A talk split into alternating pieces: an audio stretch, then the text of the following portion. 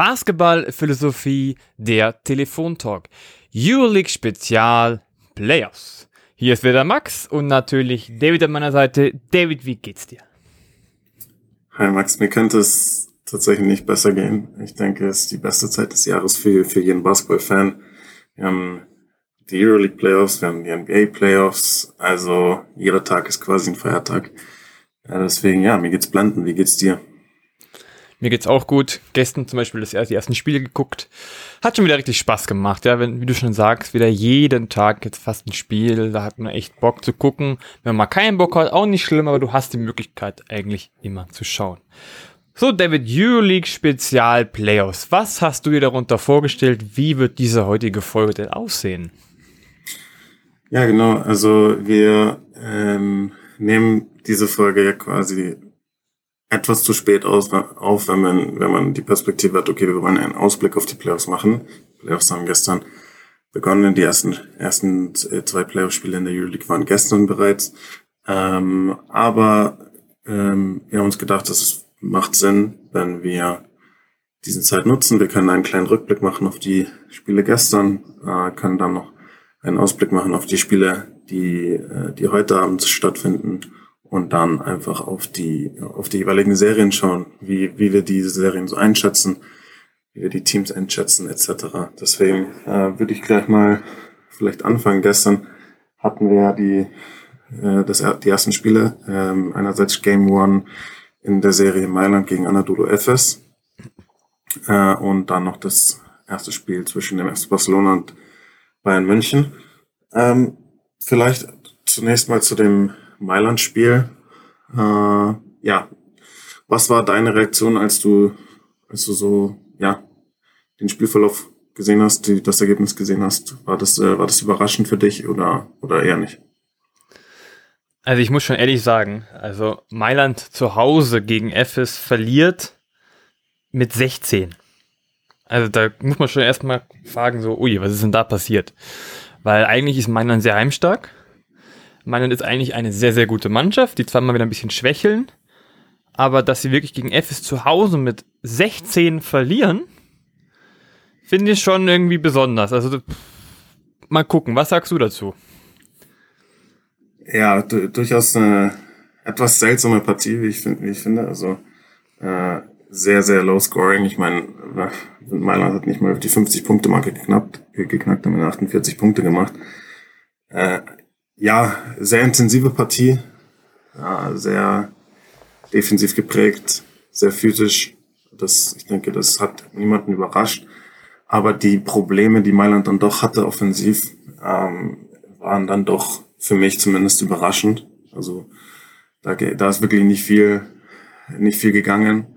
Äh, hauptsächlich einfach auch, auch die Wurfquoten waren, waren unterirdisch. Also es war jetzt nicht unbedingt so, dass, dass Mailand irgendwie ähm, ja überhaupt nicht in der Lage war, irgendwelche äh, guten, guten Abschlüsse zu generieren. So, so kann man es nicht unbedingt sagen. Also klar, phasenweise haben sie sich da auch in der Hinsicht enorm schwer getan, aber ein großes Problem war einfach auch, dass, dass, dass die Würfe nicht gefallen sind, also Würfe auch, die sie absolut, äh, absolut treffen können.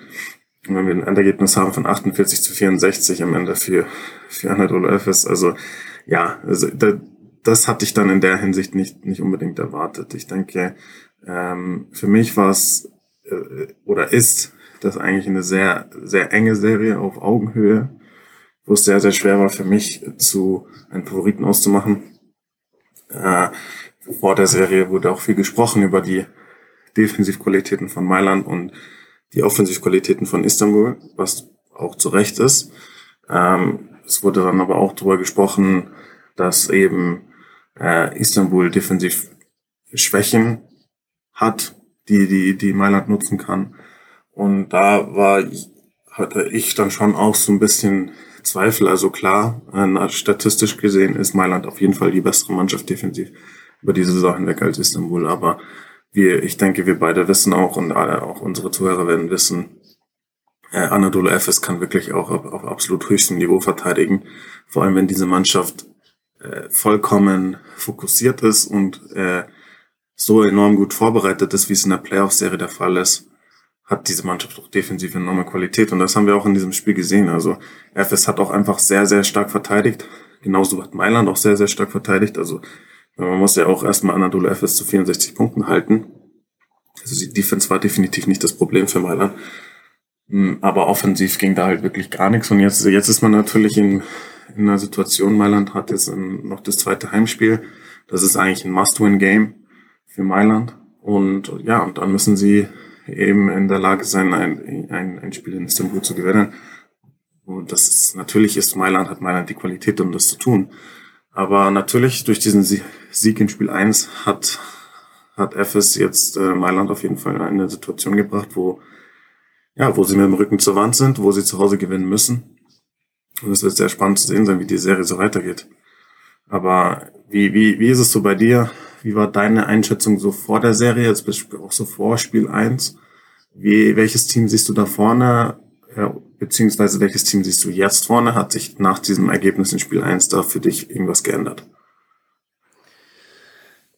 Ist ehrlich gesagt eine ziemlich schwierige Frage. Wenn man sich so das eigentlich mal nur diese Paarung anschaut, also wie das klingt, einmal Mailand gegen Andulo Efes.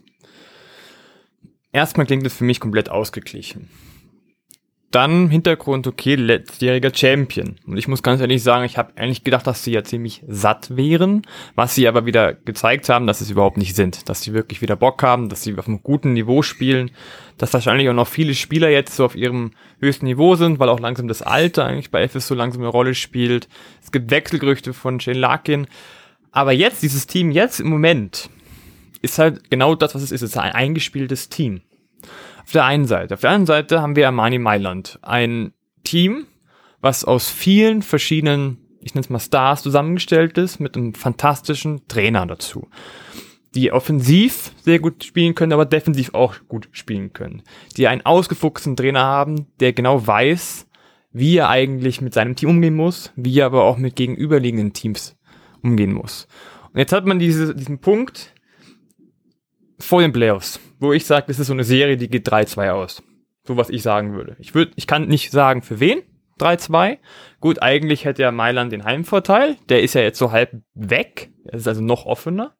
Ja, davor hätte ich gesagt, dass Mailand vielleicht sogar den Vorteil hat, weil sie hungriger sind, einfach als das FS. Sie wollten eigentlich ja letztes Jahr schon wieder ins Finale kommen, was sie leider nicht hinbekommen haben. Aber ich glaube an sich, ich dachte vor den Playoffs, dass für mich Mailand 3-2 das Ding gewinnt. Jetzt, wenn jetzt in Mailand FS mit 16 gewinnt, finde ich es schon ein ziemliches Zeichen. Weil es ist zu Hause, dass du zu Hause mit 16 verlierst in einem Playoff-Spiel, wo du eigentlich topfit sein musst. Auch wenn FS eine wahnsinnig gute Defense spielen kann auch wenn man nicht Würfe trifft. Aber trotzdem kann es eigentlich nicht sein, dass man nur 48 Punkte zu Hause macht. Also vielleicht ist da auch irgendwas gerade, was nicht gut richtig funktioniert. Deswegen sehe ich jetzt eher den Vorteil bei FS. Vor allem, weil sie ein Spiel geklaut haben, vor allem, weil sie gut draußen, vor allem, weil sie die Defense wieder haben, weil sie Shane Larkin dazu haben. Aber man muss auf der anderen Seite genauso sagen, dass Armani Mailand auch zu Recht ähm, noch immer Mitfavorit sein kann, diese Playoff-Serie zu gewinnen. Also sehen wir letztes Jahr, da haben sie gegen Bayern gespielt, da haben sie auch die ersten Spiele fast verloren. Sie haben es nicht verloren, aber sie haben es fast verloren. Sie haben auch das erste Spiel nicht wirklich so gut gespielt. Das heißt, dementsprechend kann es auch gut sein, dass es wieder ein Ausrutscher war, dass sie wach werden müssen und dass sie einfach jetzt Playoff-Spiel 2 ganz anders angehen. Also ich sage, der Vorteil ist noch bei FS, aber ich glaube, oder ich bin mir ziemlich sicher, dass es trotzdem immer noch genauso eng bleibt, auch trotz des Ergebnisses, dass es trotzdem 3-2 ausgeht, aber dass ich jetzt eher sage, es geht für FS 3-2 auf als für Mailand. Okay, ja, ich, ich denke, da würde ich auch viel mitgehen. Also es ist einfach eine sehr, sehr ausgeglichene Serie. Ähm, du, hast, du hast angesprochen auch die Probleme offensiv jetzt bei Mailand. Ich habe auch schon drüber gesprochen. Vielleicht können wir das auch noch mal ein bisschen untermalen mit den Statistiken aus Spiel, Spiel 1, die jetzt wirklich eigentlich ziemlich unglaublich sind. Also äh, Mailand hat zu Hause 48 Punkte gemacht, hat aus dem Zweierbereich 33 Prozent Wurfquote, aus dem Dreierbereich 28 Prozent Wurfquote, von der Freiwurflinie 50 Prozent Wurfquote. Also viel schlechter, viel schlechter geht's eigentlich nicht mehr.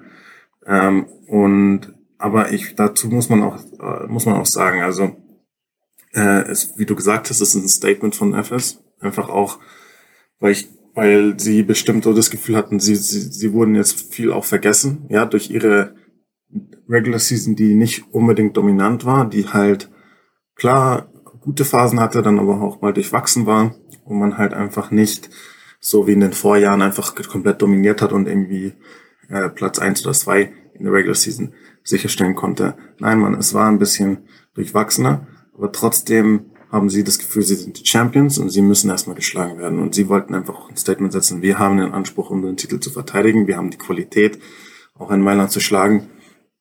Und ähm, ja, dieses Statement haben sie natürlich gesetzt, das ist ganz klar. Äh, jetzt über Mailand, über Mailand zu sprechen, ähm, wenn man, wenn man über Mailand spricht, muss man natürlich auch sagen, diese Mannschaft hat enorme Qualität, nicht nur auf dem Papier, auf dem äh, Kader, auf der Trainerbank, wie du angesprochen hast, das das ist logisch. Natürlich haben sie da enorme Qualität, aber sie sind auch mental eine sehr, sehr starke Mannschaft. Also Mailand ist auch eine Mannschaft, wo ich viel Vertrauen habe, dass die mit so einer Niederlage in Spiel 1 sehr gut umgehen können. Äh, und die Mentalität, die, denke ich, Mailand hat, ist nach diesem Spiel, dass sie, einerseits natürlich sind sie frustriert, sind sie wütend, ja, über diese Performance, die sehr, sehr äh, schlecht war in Spiel 1 und man hat zu Hause verloren. Aber gleichzeitig ist es auch eine Mannschaft, die hohes Selbstbewusstsein hat und die nicht in Panik fallen wird nach diesem Spiel. Sie wissen ganz genau, sie sind in einer Must-Win-Situation in Spiel 2. Mit diesem Druck kann diese Mannschaft auch umgehen. Äh, sie verstehen auch, warum sie verloren haben. Klar, sie haben einiges nicht gut gespielt. Äh, es gibt einige Sachen äh, zu analysieren, vielleicht anzupassen. Ja, wie man, wie man vielleicht äh, Anadolu FS äh, Verteidigung auch nochmal anders attackieren kann. Ähm, lauter solche Dinge. Aber vor allem wissen sie auch, äh, der Hauptgrund für die Niederlage war, dass sie, dass sie äh, ja einen, einen katastrophalen Tag hatten in Sachen, in Sachen Wurfquote. Und sie wussten auch, sie wissen auch, dass sie, hätten sie normale Wurfquoten gehabt, ja, und normal Abschlüsse verwandelt, die sie normal verwandeln, äh, hätten sie dieses Spiel auch gewinnen können, weil sie auch sehen, dass FS halt auch nur 64 Punkte gemacht hat. Deswegen, ich denke, sie werden selbstbewusst sein, sie werden verstehen, den, den Ernst der Lage verstehen und ich denke, dass sie ein gutes Spiel 2 abliefern werden. Und ich traue, äh, also ich traue Mailand definitiv zu, dass sie Spiel 2 gewinnen und ich traue Mailand auch definitiv zu, dass sie eins der beiden äh, Auswärtsspiele in Istanbul dann gewinnen können. Also für mich hat sich durch dieses Spiel 1 nicht, nicht so viel geändert im Endeffekt, weil ich auch, wie du gesagt hast, ich habe auch diese Serie in fünf Spielen erwartet.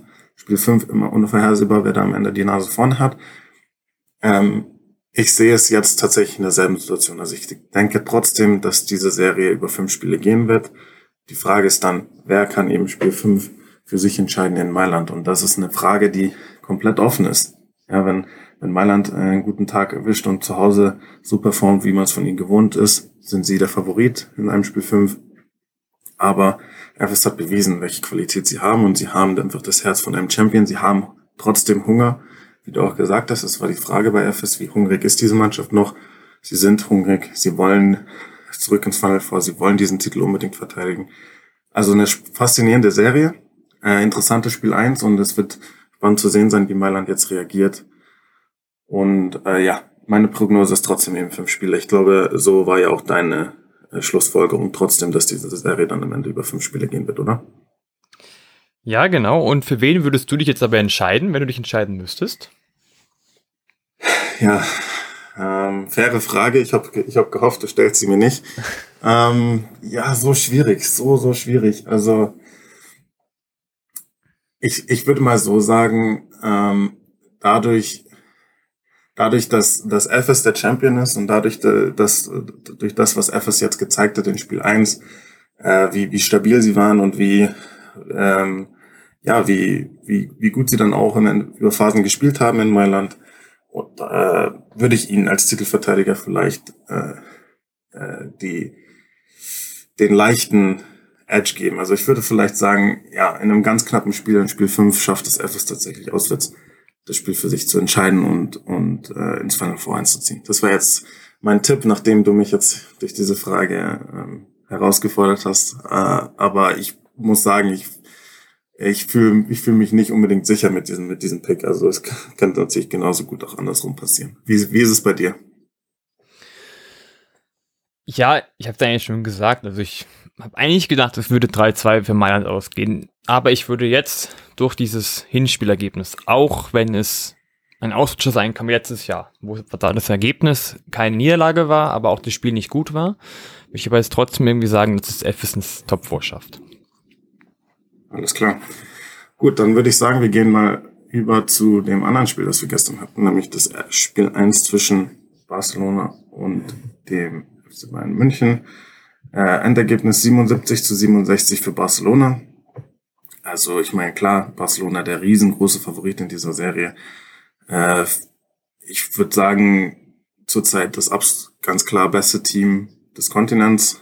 Äh, Bayern hat, hat für mich eine gute Leistung gezeigt, haben gut, gut gekämpft, waren bis zum, bis, bis lange im Spiel eigentlich immer, immer in Reichweite. Also Barcelona war trotzdem nie, auch wenn sie das Spiel kontrolliert haben, waren sie nie vollkommen äh, comfortable. Also Bayern hatte immer die Möglichkeit, das Spiel irgendwie zu drehen, sollte sich Barcelona eine Schwächephase leisten. Am Ende waren die Schwächephasen von Barcelona waren schon sehr, wirklich sehr überschaubar. Wir hatten die ersten Minuten im ersten Viertel, wo Bayern sehr, sehr stark reingefunden hat, wo Bayern, ich glaube, eine neun oder zehn Punkte Führung hatte. Äh, und aber danach war eigentlich Barcelona die fast über den gesamten Spielverlauf komplett in Spielkontrolle. Man hatte nochmal eine, eine kurze Schwächephase, wo, äh, wo Bayern an bis zu fünf, sechs Punkte rangekommen ist. Aber dann hatte diese Mannschaft Barcelona auch wirklich einfach die Qualität, jedes Mal wieder ähm, ein Statement zu setzen, so ja, hier, hier gibt's hier gibt's heute nichts zu holen. Äh, ich denke, tolle Atmosphäre in der Halle gewesen. Ähm, ein, ein, im Endeffekt ein mittelmäßiger Tag für Barcelona.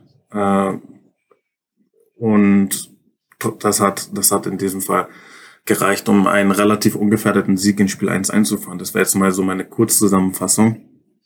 Ähm, aber ja, was war dein Eindruck zu, zu Spiel 1? Oh, erstmal, ja, machen wir erstmal so. Was war dein Eindruck zu Spiel 1? Was hast du erwartet? Wie, wie hast du das Spiel gesehen? Ja, gucken wir uns erstmal das Ergebnis an. 77, 67. Okay, 10 Punkte klingt an sich, ja, ganz locker irgendwie gewonnen. Es war nur plus 10, aber an sich war es kein großes Problem. Und lange im Spiel hat man auch diesen Eindruck gehabt, okay, das ist kein Problem. Ja, Barca wird den gewinnen. Allerdings im ersten Viertel, fand ich, sah es noch anders aus. Da hat Bayern bis zur achten Minute, also nach acht Minuten, ähm, 22 zu 13 geführt, wo sie echt gut gespielt haben. Okay, man muss auch dazu sagen, sie haben auch wirklich jeden Ball getroffen. Sie haben eine sehr, sehr gute Defense gespielt. Sie waren sehr konzentriert. Aber ab da, genau ab diesem Zeitpunkt an, ging es ein bisschen runter. Und klar, du hast gesagt, Barcelona ist ein Top-Team, die aber nur mittelmäßig gespielt haben. Und das würde ich sofort unterstreichen. Sie haben wirklich mittelmäßig gespielt. Äh, ich hatte das Gefühl, dass natürlich durch so einen Wechsel wie Dante Exum, der reingekommen ist, der neue Energie gebracht hat, der viel gezogen ist, der Geschwindigkeit mitbringt, hatte Bayern sehr große Probleme. Trotzdem würde ich sagen, dass ab dieser Minute acht, also zwei noch Restzeit, irgendwie die Energie ein bisschen weggegangen ist. Das kann natürlich sein, dass man sagt, hey, wir spielen in Barcelona, das heißt, wir geben jetzt alles und nach acht Minuten ist dann irgendwie die Luft raus, weil wir es nicht mehr hinbekommen und vielleicht overperformed haben. Aber man hat schon gemerkt, dass die Defense wirklich und diese Energie so langsam nachlässt und dementsprechend natürlich Barcelona wieder sein, nennt sich mal Trott, aber sein Spiel einfach runterspielen konnte bis zum Schluss. Bayern kam immer wieder ran, ja, auf zwei oder fünf Punkte, dann ging Barcelona wieder weg. Aber es war irgendwie so ein kleiner Bruch ab dieser Minute. Ja, ab, ab da, da im zweiten Viertel, also Ende vom ersten, zweiten Viertel haben die dieses Spiel verloren. Da ging es zum Beispiel zweites Viertel ging aus 23 zu 11 für Barcelona. Also zwölf Punkte auszuholen, nochmal in Barcelona, wenn du vorher aber eigentlich in dem anderen Viertel neun geführt hast. Das heißt in dem Fall, dass du 20 Punkte verloren hast beziehungsweise über 20 Punkte von Minute 2 Restzeit bis zur Halbzeit ist einfach schwer, sich davon zu erholen. Trotzdem würde ich sagen, dass es Bayern sehr gut gemacht hat. Im großen Teil. Ja, sie haben sich gewehrt, aber nochmal, sie haben nicht mehr die Energie vom ersten Viertel auf den Platz gebracht. Plus Punkt 1. Punkt 2. Der wirkliche, der sich bis zum Schluss gewehrt hat, war Vladimir Lucic, hatte ich das Gefühl. Der natürlich die Verantwortung genommen hat, schwierige Würfe zu nehmen. Allerdings auch immer wieder so ein bisschen gezögert hat bei seiner Aktion. Ja, so ein bisschen lang gezögert hat, vor allem wenn er Kalassis, gegen Kalassis gespielt hat. Ja, er hat so, man hat so das Gefühl, er wollte keinen Fehler machen. Also, er war der beste Spieler bei Bayern, aber er hatte auch ein bisschen so auf Sicherheit gespielt. Klar, was du auch tun musst gegen Barcelona, du darfst dir nicht zu viel Fehler erlauben, aber trotzdem musst du bis zum Ende mutig bleiben. Du musst 40 Minuten mutig spielen, weil sonst wird es nicht gehen. Und der Rest des Roasters hat sich so ein bisschen, ja, zurückgehalten ein bisschen mehr. Sie haben trotzdem ein ganz gutes Spiel gemacht, aber sie haben sich zurückgehalten. Ab, ab Viertel zwei war weniger Bewegung im Spiel, weniger Lahn im Spiel. Dann gab es noch dazu ab Viertel drei Foulprobleme von Leon Radosevic, der auf einmal vier Fouls hat, der halt ein guter Switching-Verteidiger ist, was ja sehr, sehr wichtig ist für Bayern. Also es gab so ein paar Faktoren, ein paar, paar Foulprobleme, paar Energieprobleme, die einfach dazu geführt haben, dass das Spiel für Barcelona einfacher wurde.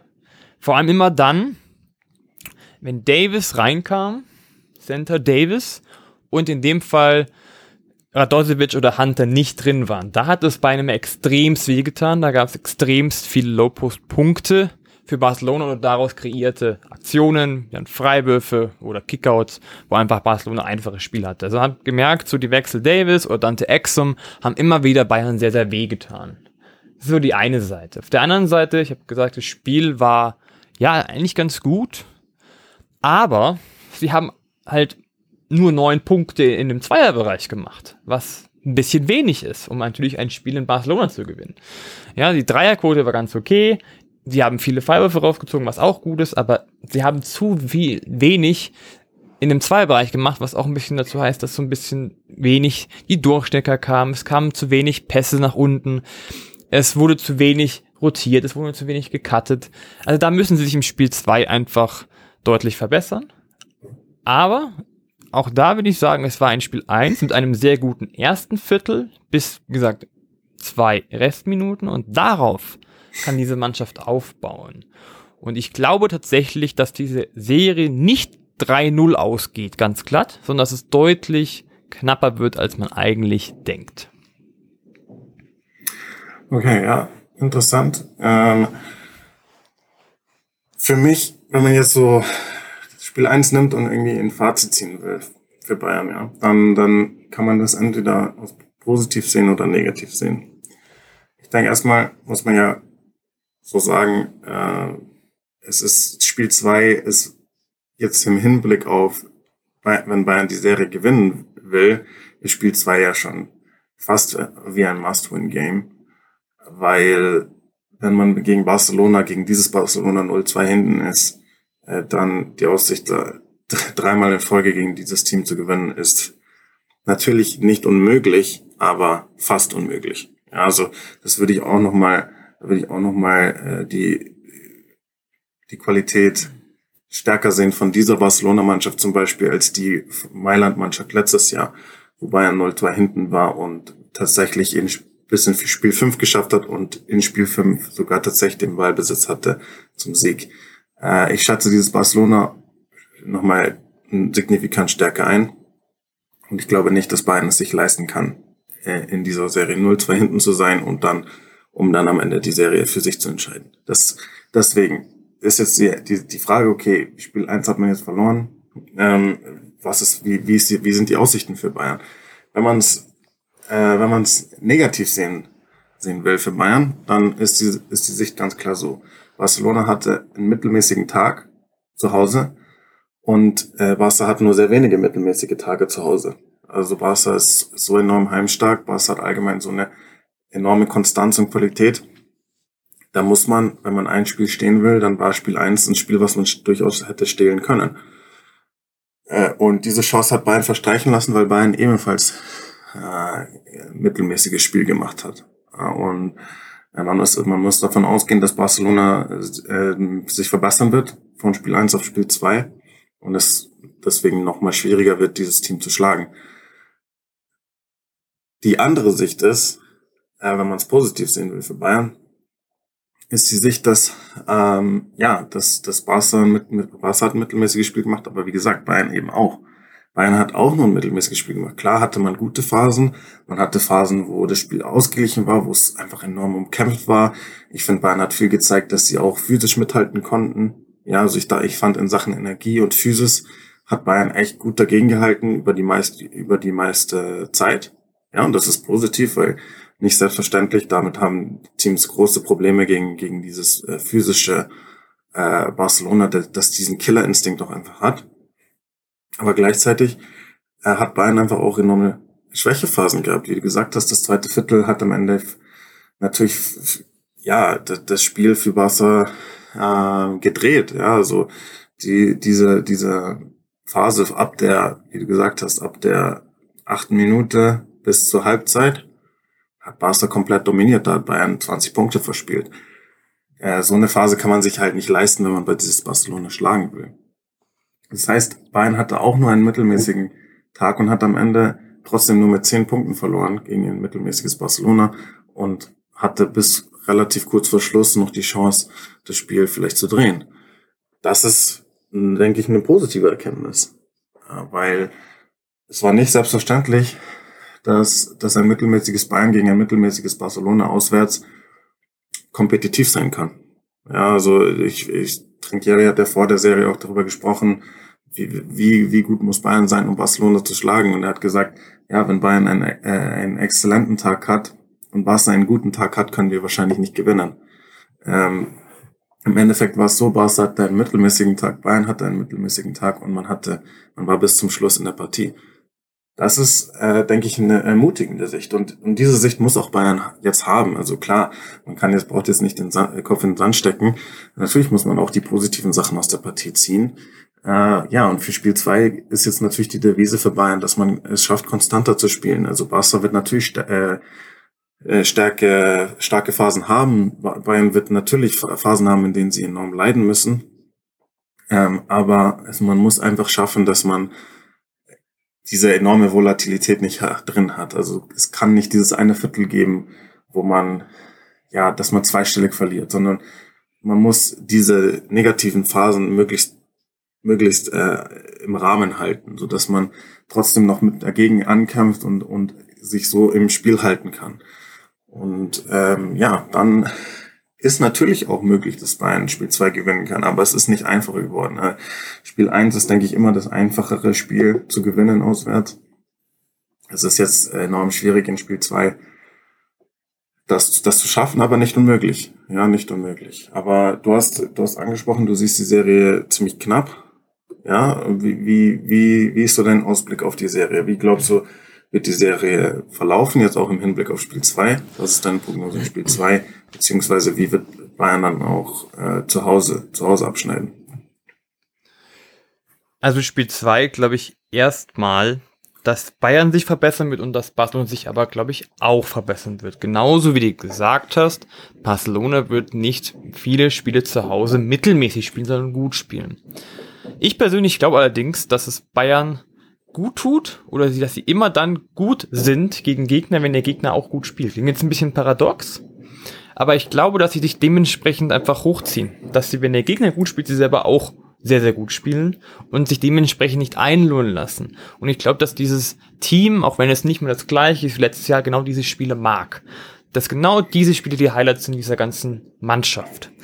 Das, wofür sie die ganze Saison arbeiten, sind genau diese Spiele. Wird es jetzt reichen gegen Barcelona? Ganz ehrlich, kann ich dir nicht sagen. Kann auch sehr, sehr schwer werden. Oder andersrum, es wird sehr, sehr schwierig. Aber ich glaube tatsächlich, dass das Spiel 2 an Bayern gehen wird. Dann steht es 1-1 in der Serie. Ich sage da trotzdem aber, dass Barcelona mindestens ein Spiel in München klauen wird.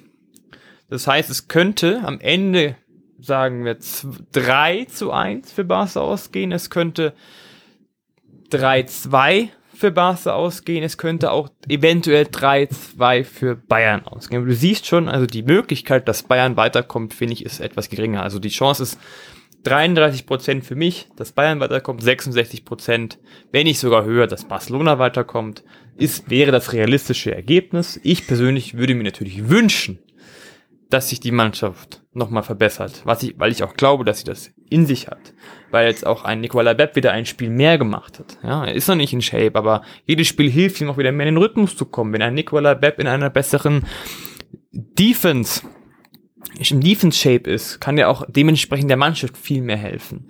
Wenn sie weniger Vollprobleme haben, können sie mehr gegen den großen Davis zum Beispiel helfen oder verteidigen. Das heißt, dementsprechend kann sich da auch noch etwas tun. Wenn du mich festnageln müsstest, würde ich natürlich sagen, Barcelona kommt weiter. Wenn ich aber einen Wunsch hätte, würde ich sagen, es bleibt eng bis zum Schluss, dass eventuell, auch wenn es wirklich unrealistisch ist, dass eventuell Bayern ganz am Ende noch eine Chance hat, sogar ganz eventuell ins Final vorzukommen. Ja, ja, okay. Äh, für mich, für mich ist die, für mich ist die Sicht so, dass, dass ich, äh, dass ich glaube, dass das Spiel 2 eine sehr, sehr unangenehme Situation ist für Bayern. Also man hat einfach diese Chance jetzt verstreichen lassen in Spiel 1.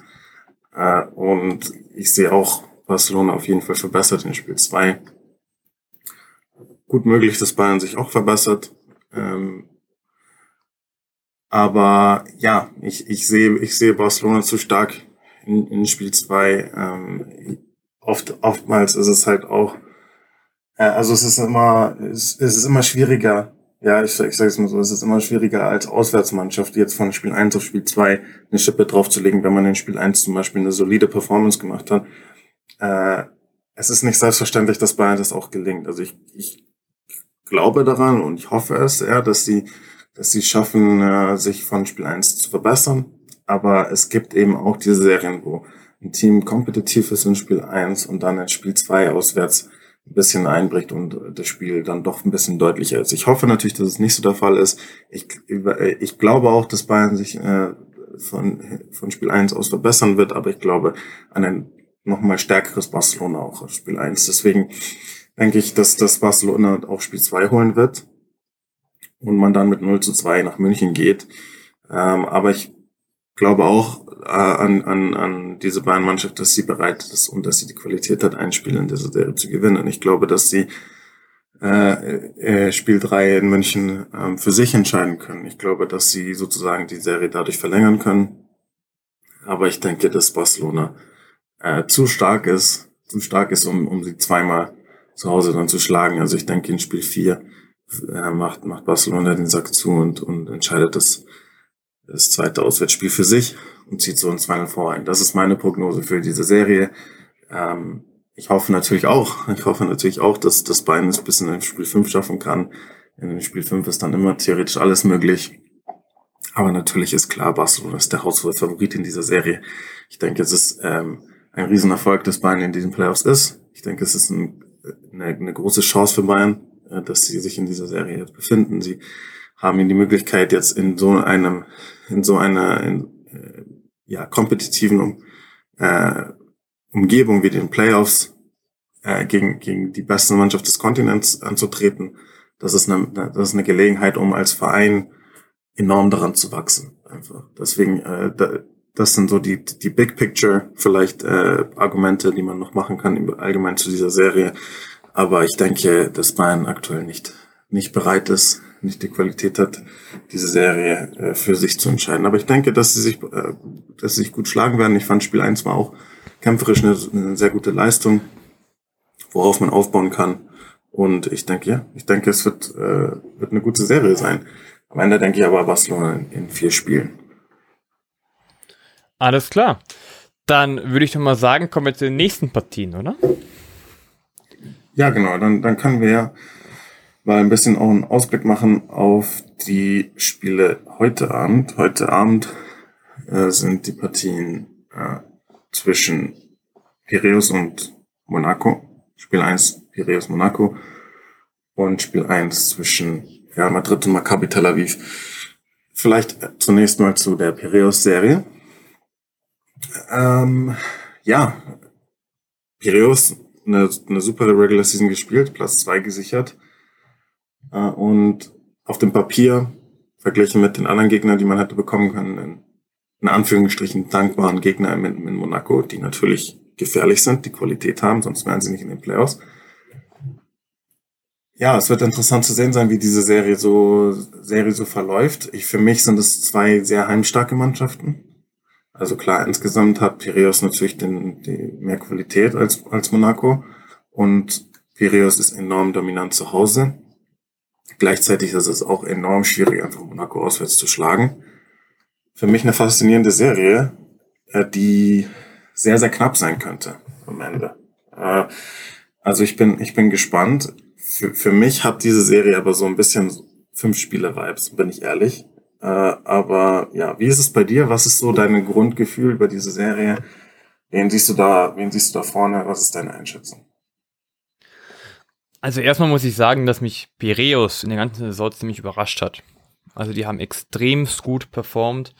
Gut, sie hatten relativ wenig Probleme mit Corona. Sie hatten dafür auch noch ein gute, haben jetzt wieder die Fans hinter sich, was natürlich für Perius auch ein Riesenvorteil ist. Aber trotzdem muss ich sagen, dass sie eine echt gute Saison gespielt haben. Sie haben zum Beispiel gegen Bayern absolut, äh, Bayern gar keine Chance gelassen in ihrem Spiel. Bei ihnen, das ging komplett glatt über die Bühne. Und wenn die gut spielen, wenn sie wirklich gut spielen, spielen sie auch einen Basketball, der Spaß macht anzugucken, der relativ schnell ist. Und auf der anderen Seite Monaco, ist, glaube ich, relativ klar. Sie haben jetzt einen Coach, der sehr natürlich auch für Defensive steht, was Monaco hilft auf der einen Seite und auf der anderen Seite haben sie natürlich Mike James. Also viel in dieser Serie, glaube ich, hängt auch von einem Mike James ab. Hat nämlich Mike James Bock, beziehungsweise ist in einer sehr, sehr guten Verfassung, kann diese Serie auch eng werden, weil er einfach ein Spiel selber entscheiden kann. Ja, er hat einen gut, er kann gut Assist spielen, er kann selber gut scoren, er hat einen guten Wurf, einen guten Zug und alles ist ja über Mike James an sich gebaut bei Monaco. Alles läuft über ihn. Ja, er ist der unangefochtene Starspieler in diesem Team. Wenn jetzt aber Piraeus einen Weg findet, Mike James mehr oder weniger aus dem Spiel zu nehmen, sag ich, geht die Serie 3-0 für Piraeus aus.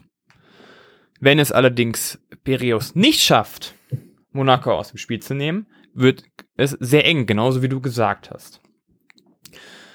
Dann geht es aber wieder um den Punkt Heimvorteil. Du hast gesagt, beide Teams haben oder sind gute Heimmannschaften. Und Piraeus hat nochmal, finde ich, nochmal so einen anderen Vorteil, einfach diese Fanbase dahinter. Also wenn du dort spielst, ist einfach unangenehm für jeden Gegner. Und am Ende des Tages, wenn sie sich nicht blöd anstellen, haben sie, wenn sie in Monaco verlieren, drei Heimspiele gegen zwei Heimspiele. Und diesem Duell, finde ich, ist der Heimspielvorteil ein sehr, sehr, sehr großer. Und dementsprechend sage ich, es wird entweder glatt laufen für Piraeus, wenn wirklich Mike James keine gute Serie spielt oder Piraeus es schafft, ihn aus dem Spiel zu nehmen, geht das wirklich 3-0 aus. Wenn allerdings es Mike James schafft, sich zu befreien, ein gutes Spiel zu machen, eine gute Performance zu haben, seine Mitspieler zu finden, dementsprechend das ganze Team auch eine gute Defense spielt, kann es auf jeden Fall in Spiel 5 gehen. Am Ende glaube ich aber, dass Piraeus entweder 3-2 weiterkommt oder wenn sie Mike James aus dem Spiel nehmen können, 3-1 oder ähm, 3-0. Also am Ende habe ich so schon die Tendenz für Piraeus. Okay, ja, das, das ist jetzt mal, ich würde es jetzt mal so sagen, eine Antwort noch mit viel, wo du dir selbst viel Spielraum gegeben hast, mit drei möglichen Ergebnissen, da muss ich dich später noch ein bisschen mehr festnageln, aber okay, ich, äh, erstmal akzeptiere ich jetzt das mal so. Äh, du hast viele gute Punkte gebracht. Äh, ich denke, Piraeus ist definitiv eine ausgeglichenere Mannschaft. Du hast angesprochen, wenn es Piraeus gelingt, Mike James zu kontrollieren, dann steht Monaco vor großen Problemen. Da würde ich auch mitgehen. Äh, Piraeus ist breiter aufgestellt. Da gibt es nicht diesen einen Spieler, den man ausschalten muss, um, um die fast die gesamte Offense zu kontrollieren. Ja, das ist richtig. Deswegen ist Piraeus auch Zweiter und Monaco ist Siebter. Klar, Piraeus ist, ist, ist tiefer, hat mehr Qualität. Äh, aber trotzdem ähm, würde ich jetzt auch mal sagen, also man darf auch nicht ganz über, übersehen, dass Monaco auch mehr ist als nur Mike James. Also Monaco hat eine gute Mannschaft. Monaco hat auch Spieler, die durchaus mal ein Spiel auch übernehmen können. Also ich würde jetzt da zum Beispiel auch ein, ein, ein Dwayne Bacon oder, äh, oder auch ein Will Thomas zum Beispiel, äh, Veteranen mit sehr viel Qualität, auch, im, auch Offensivqualität, äh, die können auch mal äh, phasenweit äh, Verantwortung übernehmen, auch wenn Mike James vielleicht Schwierigkeiten hat. Die andere Frage ist, ja, wie wird es gelingen? Äh, wie wird es Piraeus gelingen, Mike James zu kontrollieren, falls es ihm gelingt? Ja, also wie wie sieht der wie sieht Piraeus Gameplan aus, wenn dieser Gameplan sehr aggressiv ist? Ja, und, und man zum Beispiel sagt, man will tatsächlich äh, den, den Ball in, an, in den Händen anderer Spieler haben. Wir wollen Mike James konstant doppeln. Wir wollen ihn vielleicht trappen Pick and Roll etc. Ja, dann äh, ist, ist die Frage, okay, was macht diese Mannschaft Monaco mit, mit den Freiräumen, für an, die, die dann dadurch für andere Spieler entstehen? Und wenn Monaco es gut, gut löst, ja, wenn Monaco gut, eine, eine gute, äh, gute Spiele macht, dann haben sie auch die Qualität, das zu bestrafen und, und zu sagen, hey, äh, Mike, Mike James ist nicht alles, wir haben auch noch andere Qualität. Äh, es kann aber auch sein, dass, dass die Mannschaft es nicht, nicht schafft, das zu überwinden. Das ist, das wird äh, natürlich die Frage sein. Ähm, ich denke, also ich, ich denke, äh, dass, dass Piraeus auch, also für mich zu stark ist zu Hause. Ich sehe, dass ich, dass man äh, Piraeus die ersten zwei Spiele für sich entscheidet. Aber ich bin auch, ich habe auch wirklich ein Gefühl, dass, dass äh, Piraeus vor pro Problemen stehen wird auswärts. Also Monaco ist, du hast auch gesagt, es ist eine andere Atmosphäre. Also klar, Piraeus hat eine große Halle voller frenetischer Fans und, und sie spielen einfach auf enorm hohem Niveau zu Hause. Aber Monaco hat, hat eine relativ kleine, kompakte Halle, die sehr, sehr laut ist, die, äh, wo die Energie einfach so geladen ist. Also man hat so das Gefühl, die, die Fans sind auch so direkt am Spielfeldrand äh, ähm, und es ist so kompakt und vollgepackt, diese Halle. Mm, und, und, und ähm, ja, die Mannschaft ist ähm, von Monaco ist immer in der Lage, diese Energie so gefühlt aufzusaugen und wirklich zu Hause sehr, sehr stark zu performen. Ich kann mir vorstellen, dass Monaco tatsächlich auch ihre zwei Heimspiele gewinnen kann. Ich sehe diese Serie tatsächlich in fünf Spielen und für mich ist das eine Serie, wo wir am Ende die Situation haben, dass alle Teams ihre Heimspiele gewinnen. Also Piraeus sich in den fünf Spielen durchsetzt. Das ist mein Gefühl zu dieser Serie. Es wird interessant zu sehen sein, wie Monaco sich schlägt. Ähm, es wird interessant zu sehen sein, wie Piraeus sich schlägt. Du hast gesagt, sie sind eine leichte Überraschung auf jeden Fall. Also man hat sie vielleicht verbessert gesehen in diesem Jahr, aber auf Rang 2, das haben wirklich, denke ich, die wenigsten kommen sehen. Äh, deswegen ist Piraeus auch jetzt noch schuldig zu zeigen, okay, haben sie tatsächlich diese Do Dominanz, diese Qualität, ähm, dann, dann auch souverän zu bleiben gegen einen gefährlichen Gegner wie Monaco.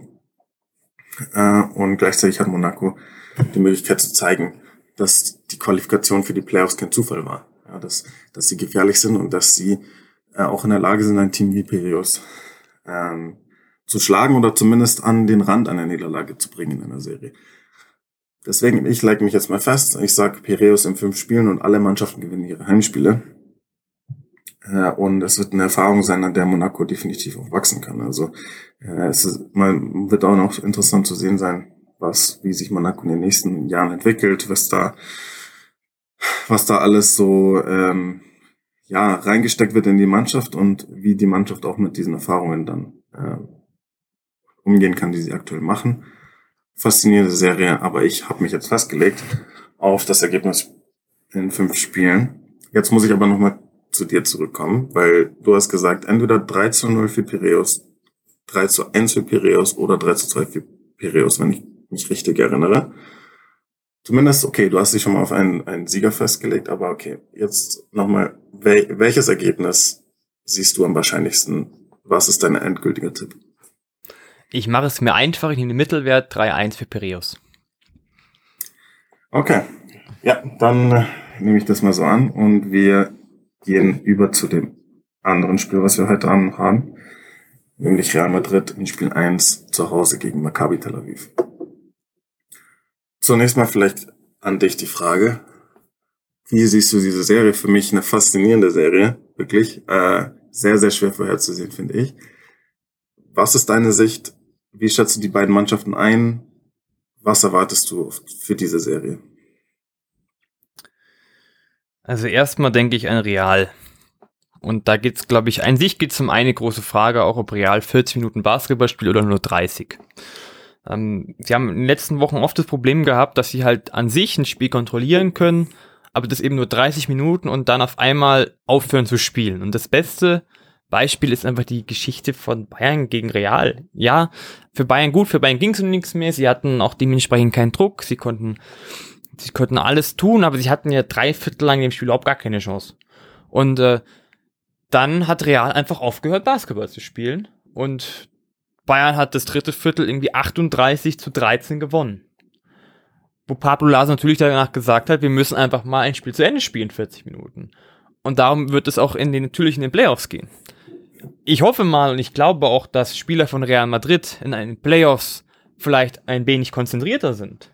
Aber wie gesagt, auch vorher ging es darum, in diesem letzten Spiel, Playoff-Spiel gegen Bayern ging es schon noch darum, eine, eine gute Playoff-Platzierung zu haben. Also sie wollten eigentlich da was erreichen. Es war kein Ananas-Spiel, sondern es war ein Spiel, wo es um etwas ging. Und in den Playoffs geht es natürlich jetzt noch um viel mehr, klar. Jetzt geht es darum, entweder sie haben diesen gleichen Rhythmus, ja, wie, letzt, wie letzten Wochen, wo sie irgendwie immer nur drei Viertel spielen, oder aber sie reisen sich zusammen und spielen in den Playoffs wieder ihren Basketball, den man von ihnen kennt. Also den königlichen Basketball. Ja, mit viel Penetration and Kick, gute Defense dazu, klare Offense, ein Tavares in, guter Form, in Blockform, wo viel über ihn läuft, wo, wo er gut den Rim protected. Also erstmal glaube ich, das ist erstmal, das ist die erste Frage, ob, ob Real Madrid 40 Minuten spielt. Weil wenn sie nur 30 spielen, glaube ich, dass es ein Ribikin, ein Reynolds sehr, sehr gut ausnutzen können. Und dementsprechend man sich das in den Playoffs nicht erlauben kann, nur drei Viertel der Spielzeit gut zu spielen. Natürlich, Bayern gegen Barcelona war es ähnlich. Da hat, das, hat Bayern das zweite Viertel vergeigt und sie hätten immer noch die Möglichkeit irgendwie zu gewinnen. Aber am Ende des Tages hatten sie einfach einen großen Rückstand dadurch und dadurch war eigentlich für mich das Spiel dadurch auch gegessen. Deswegen die gleiche Frage bei Real. Schaffen sie es, 40 Minuten ihren Basketball zu spielen? Und dementsprechend es ist die erste Frage. Wir brauchen nicht drüber reden. Real Madrid hat auch eine wahnsinnig gute Qualität. Es sind zwar schon sehr viele Spieler, die etwas älter sind. Äh, auch ein Jul, der nicht immer so wirklich jetzt seine Dreier-Performance mehr bringt, sondern auch manchmal eher dem Team schadet, weil er nämlich sehr wilde Würfe nimmt. Aber am Ende des Tages ist Real Madrid ein eingespieltes Team, ein erfahrenes Team, die eigentlich wissen, wie man mit einer Playoff-Serie umgehen muss. Dann haben wir auf der anderen Seite Maccabi. Ja, natürlich mit Scotty Wilbekin, aber eben auch einem Jalen Reynolds, die einfach gute Spieler sind, die, die offensiv extrem großes Potenzial haben. Ein Wilbekin muss man erstmal in Kontrolle kriegen. Man muss einen Reynolds offensiv unter Kontrolle kriegen. Das ist nicht einfach. Ja, also natürlich hat Real Madrid mit Walter Tavares jemanden, der natürlich dementsprechend gut den Ring schützen kann gegen einen Jane Reynolds oder sie haben auch gute Verteidiger, die gegen Wilbekin natürlich viel tun können, aber es ist ein Team, die auch Teambasketball spielen können, die auch zusammen spielen können. Und dann haben wir dementsprechend noch die nächste Sache, ähnlich wie bei Piraeus, ähm, die Fans. Die Fans werden da auch eine große Rolle spielen. Ja, in Maccabi in Tel Aviv möchtest du nicht spielen als Gegner. Das ist genauso eine kleine Hölle, wo es einfach unangenehm ist für jeden Gegner. Also es ist eine Serie, genauso wie du gesagt hast, mit viel Brisanz, mit viel Möglichkeiten, dass sich das Pendel auf die eine oder andere Seite schiebt. Ja, erstmal die erste Frage, Realschaften, die vier Viertel durchzuziehen. Ja, das ist das Wichtige, weil die Formkurve ist bei Maccabi finde ich, deutlich besser als bei Real. Ja? Real hat einfach von den letzten fünf Spielen vier verloren. In der Jülich. Und Maccabi hat die letzten fünf gewonnen. Und das ist natürlich schon mal ein gewisses Zeichen, wenn du in diese Formkurve hast. Klar, Real hat an sich den Heimvorteil, aber Maccabi ist giftig. Sie haben ein gutes Team, sie haben einen ausgeklügelten Trainer, sie haben eine ausgeklügelte Team-Offense, sie haben, können auch gute Defense spielen, sie haben gute Fans im Hintergrund. Also es ist ein enges Spiel. Es, also es ist ein Spiel, was in fünf Serien enden kann, was aber genauso gut auch in vier Serien für Maccabi enden kann, wenn Real sich nicht anstellt und nicht mehr ihren Basketball spielt, die sie eigentlich können. Und dementsprechend würde ich sagen, eine enge Serie, wo, wenn Real Madrid 40 Minuten komplett ihren Basketball spielen, Real weiterkommt mit 3 zu 2. Wenn das nicht so ist, sage ich, dass Maccabi Tel Aviv mit 3 zu 1 weiterkommt. Ich sehe, du siehst schon wieder, ich habe wieder zwei verschiedene Möglichkeiten, aber es ist, es ist nicht einfach zu sagen, wie diese Playoffs laufen werden. Ja, das ist natürlich verständlich und es sind zwei absolut plausible Szenarien, die du, die du aufgezeigt hast denke, ja, es ist eine faszinierende Serie, weil das ist nicht dieses Real Madrid, was wir unbedingt so gewohnt sind. Es war eine, eine Saison von Real Madrid, die etwas, ja, bizarr verlaufen ist. Und ich wirklich bis heute, selbst nach einer kompletten Saison, dieses Team nicht richtig einschätzen kann. Ich kann, ich tue mich enorm schwer, dieses Real Madrid zu verstehen äh, die, und, und die Stärke von Real Madrid dieses Jahr, dieses Jahr einzuschätzen. Ich denke, also zumindest mal jetzt, jetzt schauen wir uns den Saisonverlauf mal ein bisschen grob an. Ich, Real Madrid hat ziemlich dominant in der Euroleague Saison gestartet, war, man war dann auch längere Zeit auf Platz eins. Dann hatte man eine Phase, wo gar nichts ging, wo, wo, was man überhaupt nicht von Real Madrid gewöhnt ist, wo sie Phasen hatten, wo sie offensiv sich schwer getan haben, überhaupt 70 Punkte zu erreichen, äh, wo man einiges an Boden gut äh, verloren hat, wo man, wo man auch in der Tabelle ein bisschen abgerutscht ist. Dann hat man sich aber stabilisiert. Ja, dann hat man die Position gefestigt. Man war dann so auf dem dritten Platz äh, dieser Tabellenregion und war dann eigentlich etabliert. Und dann kam wieder dieser erneute Einbruch. Du hast es gesagt. Nicht nur hat Real Madrid vier der letzten fünf Spiele verloren, sie haben vier Niederlagen am Stück. Ja, also äh, der, der Sieg ist wirklich schon auch jetzt fünf Spiele her, äh, der letzte in der Euroleague. Hm. Und man, du hast angesprochen, dass sie Probleme haben, über 40 Minuten zu, zu, zu spielen. Das ist auch etwas, was man von Real Madrid nicht gewohnt ist. Also natürlich, Basketball ist immer eine, Spiel, äh, eine Sportart, die äh, ein Spiel, das in Wellenbewegungen äh, verläuft.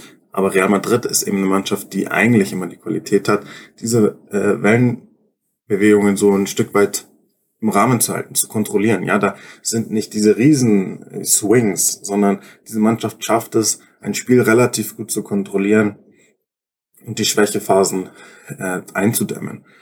Ähm, und ja, das ist dieses Jahr eigentlich nicht so der Fall. Also man kann, diese Mannschaft spielt häufig blutleer plötzlich, ohne Energie, ohne Intuition, ohne Spirit. Ja, äh, es war schockierend, das Spiel gegen Bayern zu sehen, äh, das letzte Regular Season Spiel, weil du hast es gesagt, für Bayern ging es in diesem Spiel um nichts. Real Madrid hatte noch tatsächlich was, mit dem sie gespielt haben. Sie hatten, für sie ging es darum, den dritten Platz zu sichern oder, äh, oder eben nicht.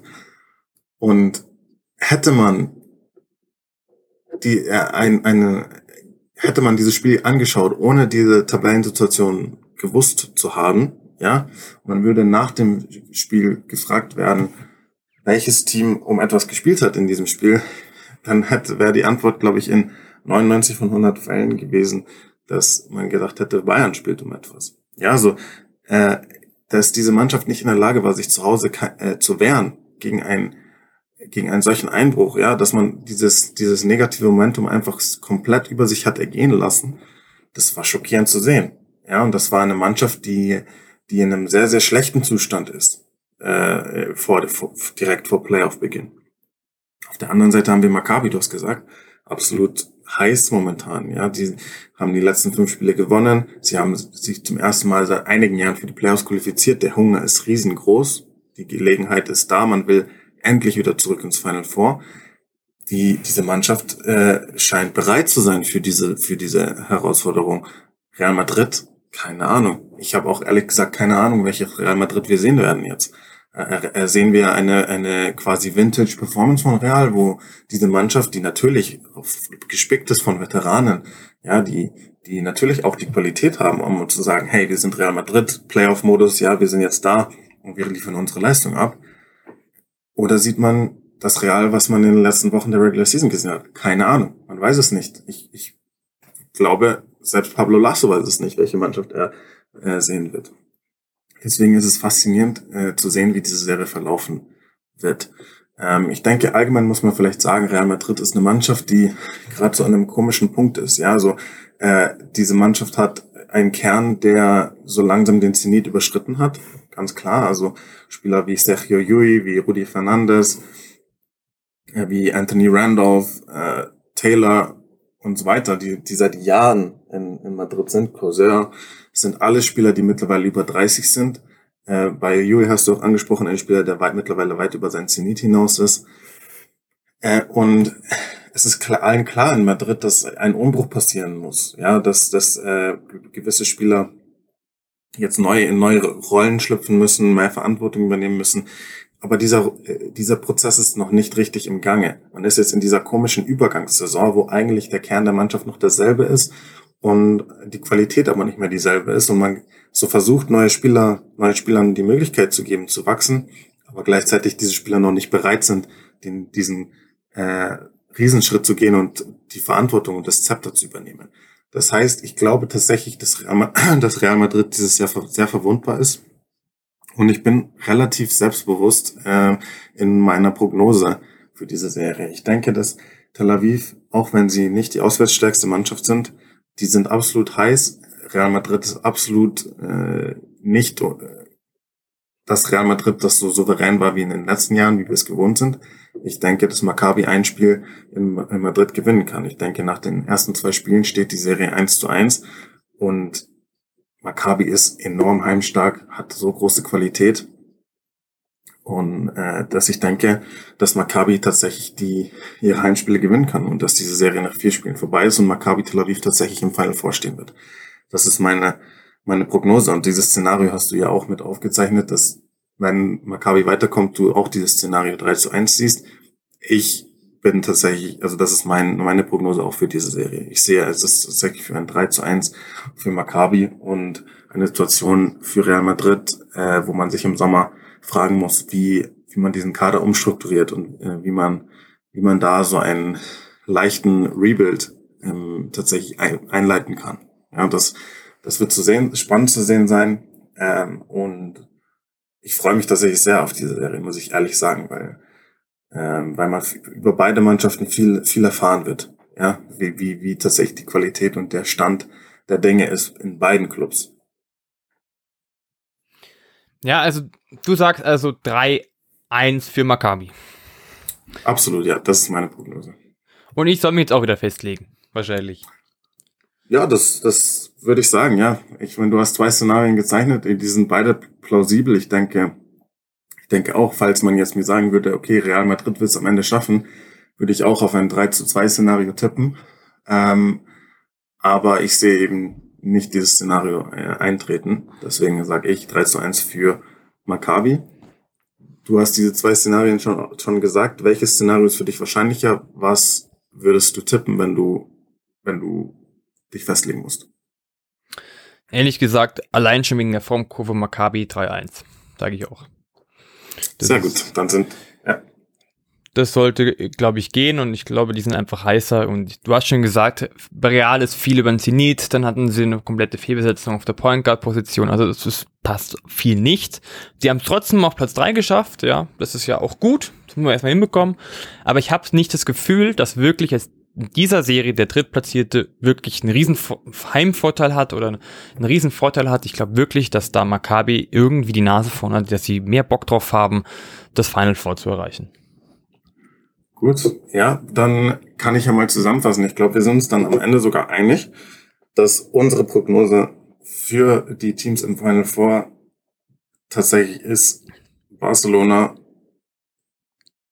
dann Anadolu FS, äh, Olympiakos Piraeus und Maccabi Tel Aviv. Glaube ich, habe ich jetzt richtig zusammengefasst. Ja, genau richtig. Und weißt du was? Ich möchte jetzt gerne mal von unseren Hörern wissen, was die tippen. Ja, das würde mich mal interessieren. Welche vier Vereine würdet ihr ins Top 4 schicken? Welche Vereine gewinnen die jeweiligen Playoff-Serien? Und dementsprechend, David, würde ich sagen, vielen herzlichen Dank wieder. Ja, danke dir. Es war, war eine spannende Folge und es wird spannend zu sehen sein, wie, wie unsere Prognosen so abschneiden. Äh, ich, mein eigener Track Record in Sachen Prognosen ist nicht besonders rosig. Äh, deswegen ähm, für alle da draußen, die jetzt äh, ja, vorhaben, irgendwie Geld auf darauf zu wetten, äh, was ich gesagt habe, würde ich eher dazu abraten. Aber ja, trotzdem äh, mal sehen, vielleicht schneide ich ja diesmal gar nicht so schlecht ab. Vielleicht machen wir auch eine Insta-Story. Und dann soll jeder tippen, wer, ob wir so recht haben könnten oder nicht. Und dann gucken wir am Ende des Tages, ob wir es hatten oder nicht. Ja, das könnten wir mal einfach ausprobieren. Dementsprechend würde ich aber jetzt sagen, das war die Euroleague Spezialfolge zu den Playoffs 21-22 und dementsprechend bis zum nächsten Mal. Viel Spaß bei den Playoffs und ciao.